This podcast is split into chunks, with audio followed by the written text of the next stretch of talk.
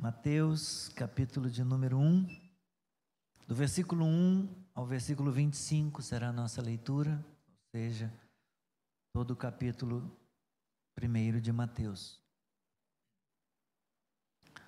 A genealogia de Jesus Cristo. Livro da genealogia de Jesus Cristo, filho de Davi, filho de Abraão. Abraão gerou Isaac, Isaac gerou Jacó. Jacó gerou Judá e os seus irmãos. Judá gerou Pérez e Zera, cuja mãe foi Tamar. Pérez gerou Esrom, Esrom gerou Arão, Arão gerou Aminadab, Aminadab gerou Naasson, Naasson gerou Salmão, Salmão gerou Boaz, cuja mãe foi Raabe, Boaz gerou Obed, cuja mãe foi Ruth, e Obed gerou Jessé. Jessé gerou o rei Davi, e o rei Davi gerou Salomão, cuja mãe foi aquela que tinha sido mulher de Urias.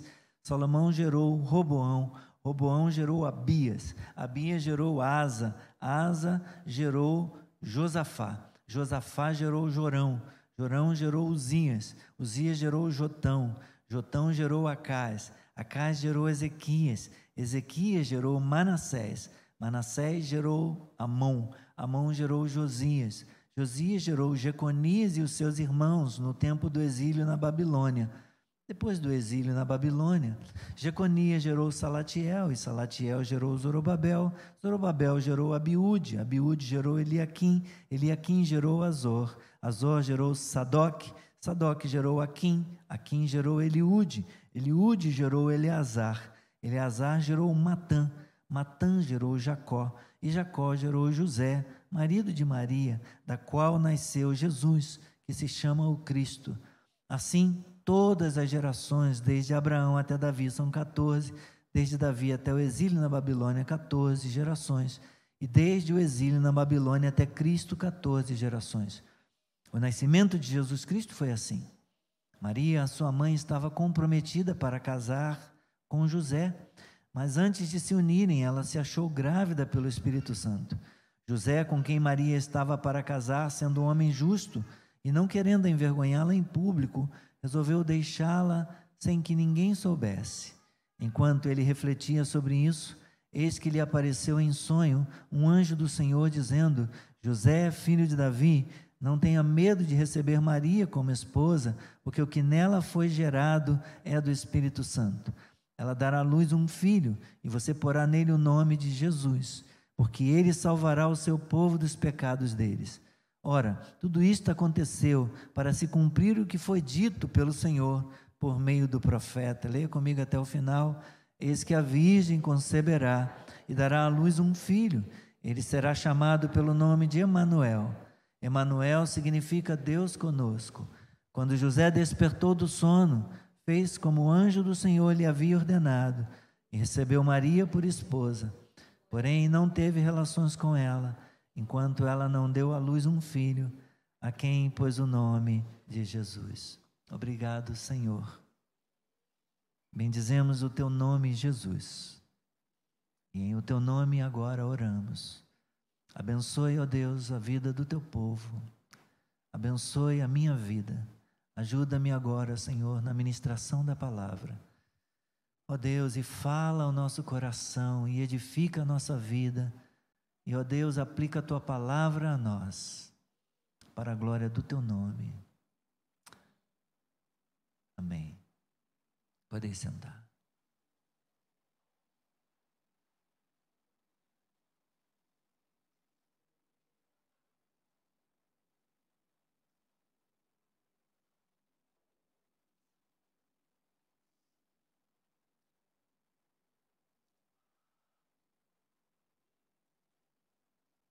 Estou vendo aí o Júnior e o papai vieram assistir o batismo, né? Que bom, Deus abençoe. Bom ter vocês aqui, bem-vindos. Irmãos, há mais de dois mil anos, a igreja tem trabalhado e lutado para defender a divindade de Jesus Cristo para proclamar e sustentar que Jesus é Deus, que Jesus é Deus vindo da parte de Deus. Que Jesus é Deus juntamente com Deus Pai.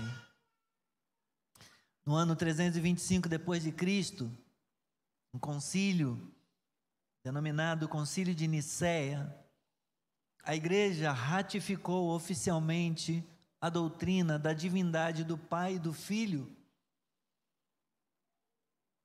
opondo-se radicalmente a uma, a uma posição herética de Ário, Ários.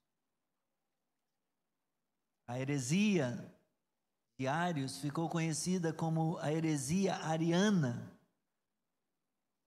que afirmava que Jesus não é Deus, que Jesus não é divino. Embora as Escrituras testifiquem disso, como registrado por João no seu Evangelho, João capítulo 1, versículos 1 e 2, onde lemos: No princípio era o Verbo, e o Verbo estava com Deus, e o Verbo era Deus. Ele estava, ele estava no princípio com Deus. Jesus é o Verbo, a palavra encarnada. Quando João diz ele estava com Deus, a Escritura faz isso para mostrar que se trata de uma outra pessoa distinta do Pai. Ele estava com Deus. O Pai é o Pai, o Filho é o Filho, o Espírito é o Espírito, cada um uma pessoa distinta. Quando afirma ele era Deus, a escritura de João faz isso para mostrar sua divindade como a do Pai. O Pai é Deus, o Filho é Deus, o Espírito Santo também é Deus. Pouco mais de um século depois, no concílio seguinte, que ficou conhecido como o Concílio de Calcedônia, no ano 451 depois de Cristo, a igreja enunciou a doutrina das duas naturezas unidas numa pessoa e afirmava a verdadeira divindade e a verdadeira humanidade de Cristo. Duas naturezas, divina e humana, coexistindo na mesma pessoa afirmando, ratificando que Jesus é 100% Deus e é também 100% homem. Jesus, o Verbo, é Deus. João capítulo 1, versículo 1. Jesus, o Verbo, é homem, um ser humano que se fez carne. João 1, versículo 14. O que nós celebramos no Natal, irmãos, como disse um teólogo, pastor é, Sproul, o que nós celebramos no Natal não é tanto o nascimento de um bebê, mas a encarnação de Deus na vida daquele bebê. Jesus Cristo é o Deus encarnado o Deus que se fez gente, o Deus que se fez carne, o Deus que se fez homem e veio habitar entre nós, manifestando no nosso meio a sua graça. Louvado seja o nome do Senhor Jesus Cristo. Graças a Deus por Jesus Cristo. Aleluia. Isso explica, meus irmãos, o fato de Mateus no versículo 16, aqui do capítulo 1 que nós lemos, depois de vir falando de fulano que gerou Beltrano, Beltrano que gerou Ciclano, e vem, e quando chega no capítulo, no versículo 16, ele diz: E Jacó gerou José, marido de Maria, da qual nasceu Jesus, que se chama o Cristo. Ele não diz, é, Jacó gerou José e José gerou Jesus. Ele não afirma, ele não diz que Jesus foi gerado por José ou foi gerado de José, porque de fato não foi. Embora talvez os leitores originais, os primeiros leitores, pudessem ter esperado isso, que ele iria dizer: José gerou Jesus. Ele não diz. Ele não encerra, portanto, a genealogia no versículo 17. Ele tem que seguir, ele tem que ir além. Então ele continua ainda falando a respeito da genealogia. O nascimento de Jesus foi assim. A genealogia de Jesus, a Gênesis, o princípio foi assim. A origem foi dessa maneira. Maria, sua mãe, estava comprometida para casar com José, mas antes de se unirem, ela se achou grávida pelo Espírito Santo. José, com quem Maria estava para casar, sendo um homem justo e não a querendo envergonhá-la, não querendo envergonhá-la em público, resolveu deixá-la sem que ninguém soubesse. Enquanto ele refletia sobre isso, eis que lhe apareceu um anjo em sonho, um anjo do Senhor dizendo: José, filho de Davi, não tenha medo de receber Maria como esposa, porque o que nela foi gerado é do Espírito Santo. Bendito seja o nome do Senhor.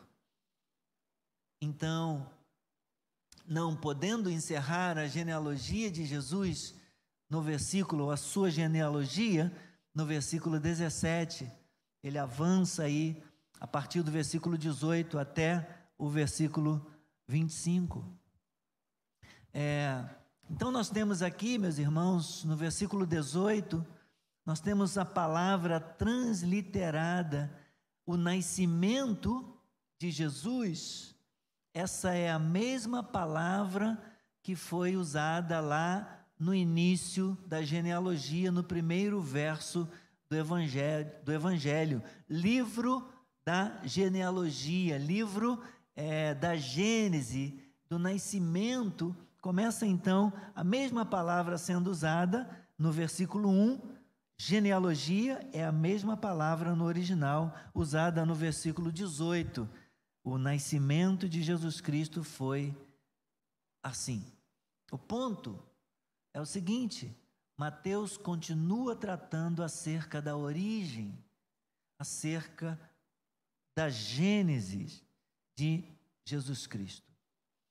Nós podemos pensar, meus irmãos, que Mateus tem em mente aqui não só a genealogia, como diz Tiago Guerra, não só a genealogia propriamente dita, mas é, ele tem em mente algo mais, ele traça um paralelo com a própria criação.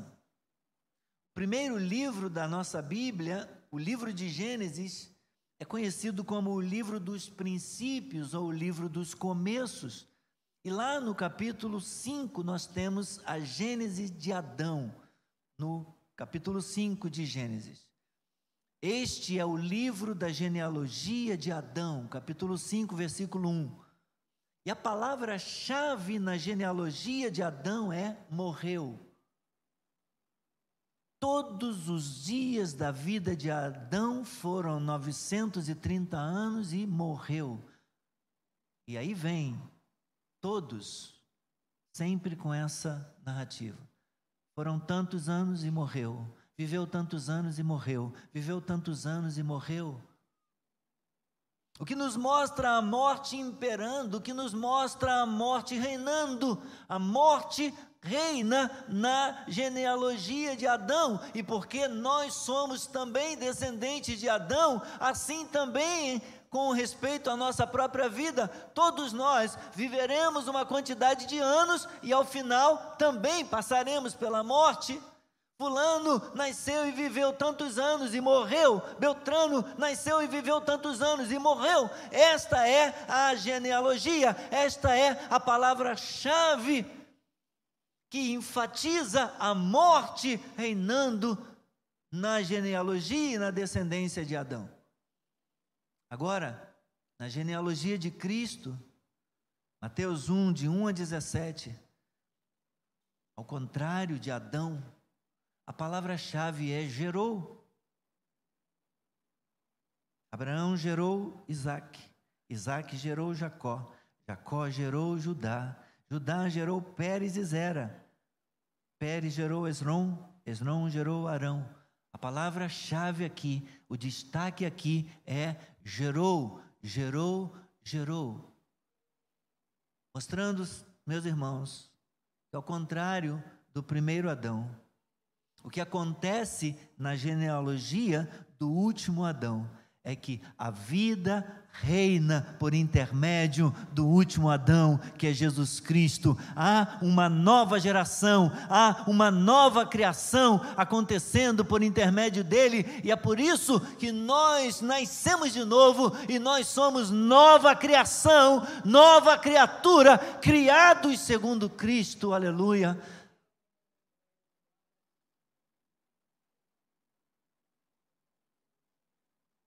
Bendito seja o Senhor. Mas Mateus segue um pouquinho mais, falando algo a respeito do nascimento de Jesus. Por duas vezes ele afirma que Cristo foi gerado pelo Espírito Santo. No versículo 18, ele vai dizer: Maria, sua mãe estava comprometida para casar com José. Mas antes de se unirem, ela se achou grávida pelo Espírito Santo. E depois, no versículo 20, ele vai dizer: enquanto ele refletia sobre isso, eis que lhe apareceu em sonho um anjo do Senhor, dizendo: José, filho de Davi, não tenha medo de receber Maria como esposa, porque o que nela foi gerado é do Espírito Santo. A conclusão de Mateus é óbvia perante esse fato.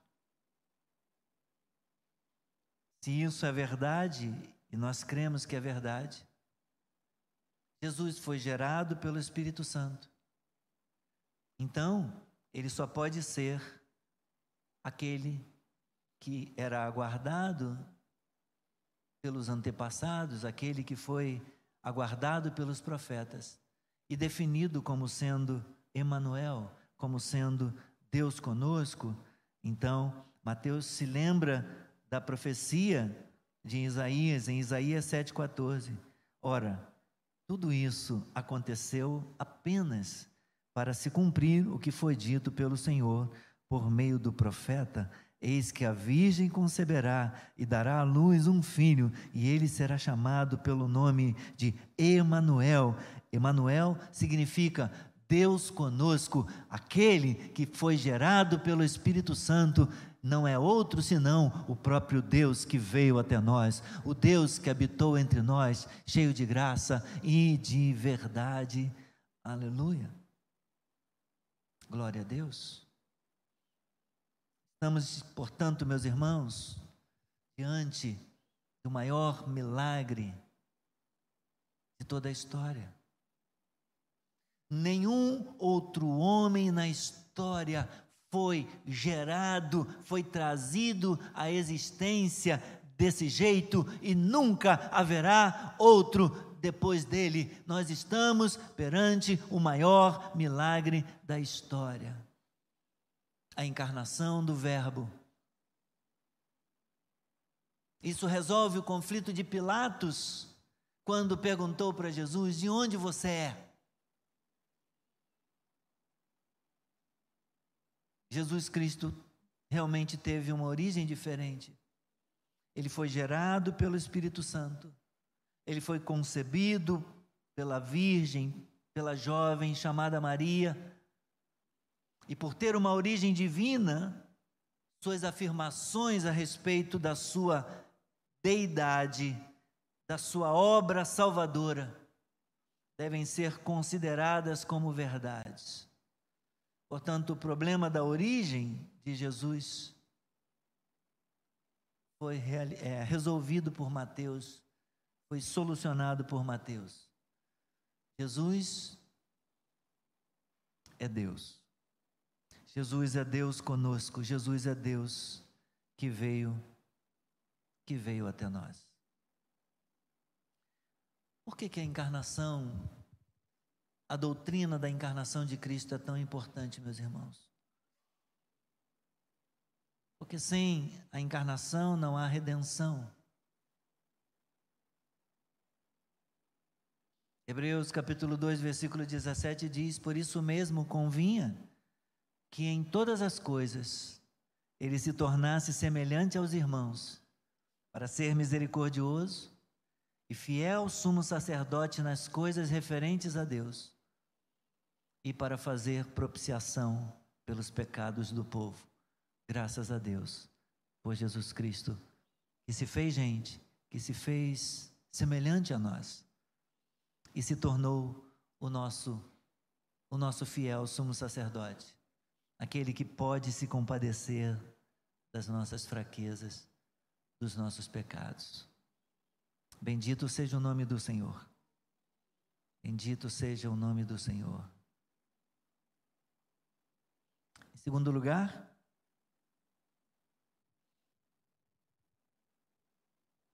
a doutrina da encarnação é importante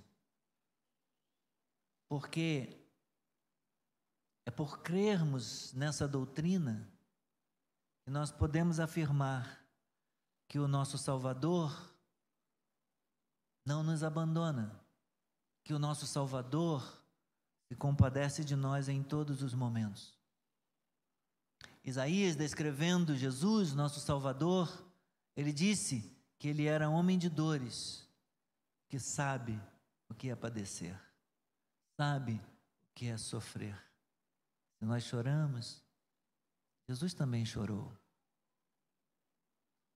Se nós somos traídos, Jesus também foi traído por Judas.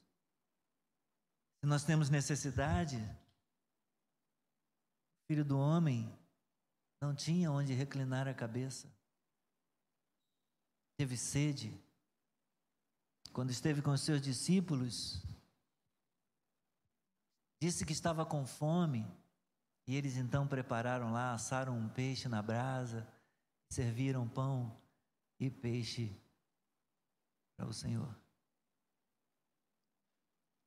Temos que enfrentar a morte, mas Ele enfrentou a morte para que nós pudéssemos vencer a morte ele derrotou o poder da morte, ele conquistou para sempre o poder sobre este inimigo para nos dar a esperança da vida eterna. Quando nos sentimos abandonados, ele também se sentiu abandonado, ao ponto de na cruz ele clamar: Deus meu, Deus meu, por que me desamparaste? Ele experimentou a sensação de abandono para que nós nunca mais tenhamos de nos sentir desamparados ou abandonados. Por isso, ele também diz: de maneira nenhuma te deixarei, nunca, jamais te desampararei. Ele é o único o único que pode nos representar diante de Deus. Ele é o único intercessor que nós temos perante o Pai, o nosso advogado junto ao Pai, aquele que nos representa e nos defende. Eu falava lá, quando preguei na igreja em Portugal recentemente, o advogado, às vezes, ele ele está tão intimamente relacionado em algumas situações com o seu cliente que ele o representa de fato, ao ponto de, em algumas situações, o cliente nem precisar estar, basta o advogado comparecer, ele tem procuração, ele representa o seu cliente. Ele está tão intimamente relacionado que a, a, a, justiça não consegue separar um do outro e ver um separado do outro. Se o cliente está, seu advogado está, mesmo que o cliente não estiver, não esteja, ele está representado pelo seu advogado ali. Nós temos um advogado junto ao Pai, um Paráclito, Jesus Cristo, que se identificou de tal maneira comigo e com você, que se fez como nós e nos uniu a Ele. Ele não é um substituto, perdão, ele não é um Marte. Jesus não é um Marte, não veio ao mundo para ser visto como um Marte. Jesus Cristo é um substituto. Diante do Pai, é Ele que comparece e diz: Eu represento, eu represento aqueles irmãos daquela igreja lá, eu represento nominalmente cada um deles, eu morri por eles, eu morri por elas, cada um deles, eu trago os seus nomes comigo, Senhor, o Senhor me deu, cada um deles, cada um deles.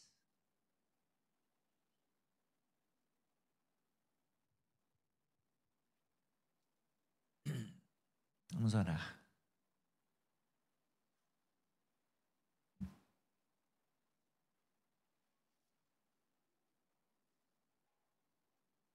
Senhor, obrigado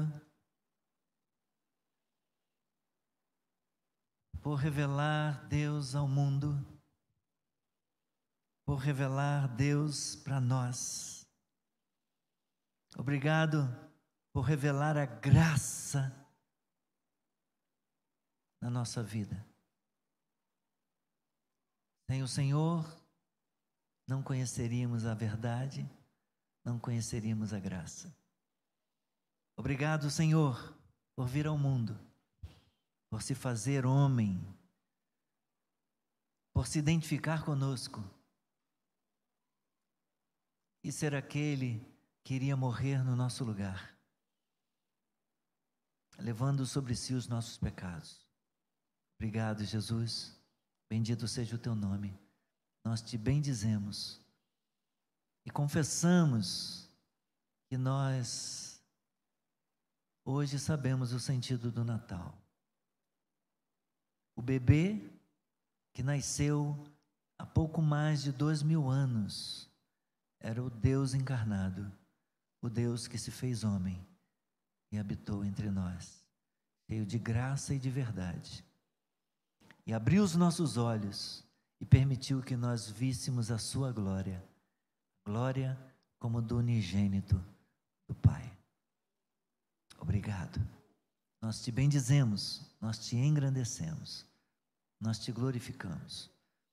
Agora, Senhor, há muitas pessoas que têm dificuldade para crer no nascimento de Jesus, na sua divindade. Alguns têm dificuldade para crer que ele é filho de Deus. Outros têm dificuldade para crer na sua concepção miraculosa, no seu nascimento virginal. Outros têm dificuldade para crer na sua divindade. Eu te peço, abra os olhos deste Senhor. Abra os olhos para que vejam, ó oh Deus, tira o impedimento dos seus corações para que creiam para que recebam esta verdade, esta doutrina pela fé, em nome de Jesus. O teu Espírito Santo ajude, Senhor, de modo que estas pessoas possam experimentar o perdão dos seus pecados e possam provar teu amor e a tua salvação. Isso nós te pedimos, em nome do Cristo, aquele que vive e reina para todo sempre. Amém. Glória a Deus. Bendito seja o nome do Senhor. Graças a Deus pela Sua palavra. Graças a Deus pela Sua palavra. Oh, bendito seja o Senhor. Que Deus nos ajude nessa hora. Que Ele nos dê fé salvífica e que Ele conduza a nossa fé na verdade do milagre do nascimento de Jesus. Deus abençoe a todos. Estamos encerrando a nossa palavra nesta manhã e a transmissão do nosso culto agora. Eu me despeço de você que acompanhou a transmissão pela internet, pelas redes sociais. Muito obrigado pela sua companhia, muito obrigado pela sua confiança. Que Deus abençoe você rica e abundantemente. Convido você para logo mais às 18 horas estar com a gente, participar do culto presencial aqui, ou, se não puder, acompanhar a transmissão. Um forte abraço e um feliz Natal para vocês. Como vai ser a nossa programação do mês de dezembro? Como dia 24 cai quinta-feira, sexta-feira, dia 24 cai sexta-feira, não é dia de culto, nós não teremos cantata da igreja, então todas as famílias dos irmãos e todos os irmãos estão com a oportunidade de celebrar este Natal em família. Dia 23, 24, 25. Planeje para estarmos juntos aqui no domingo. É isso? 24, sexta-feira, 25, sábado. Aproveite o Natal com a sua família.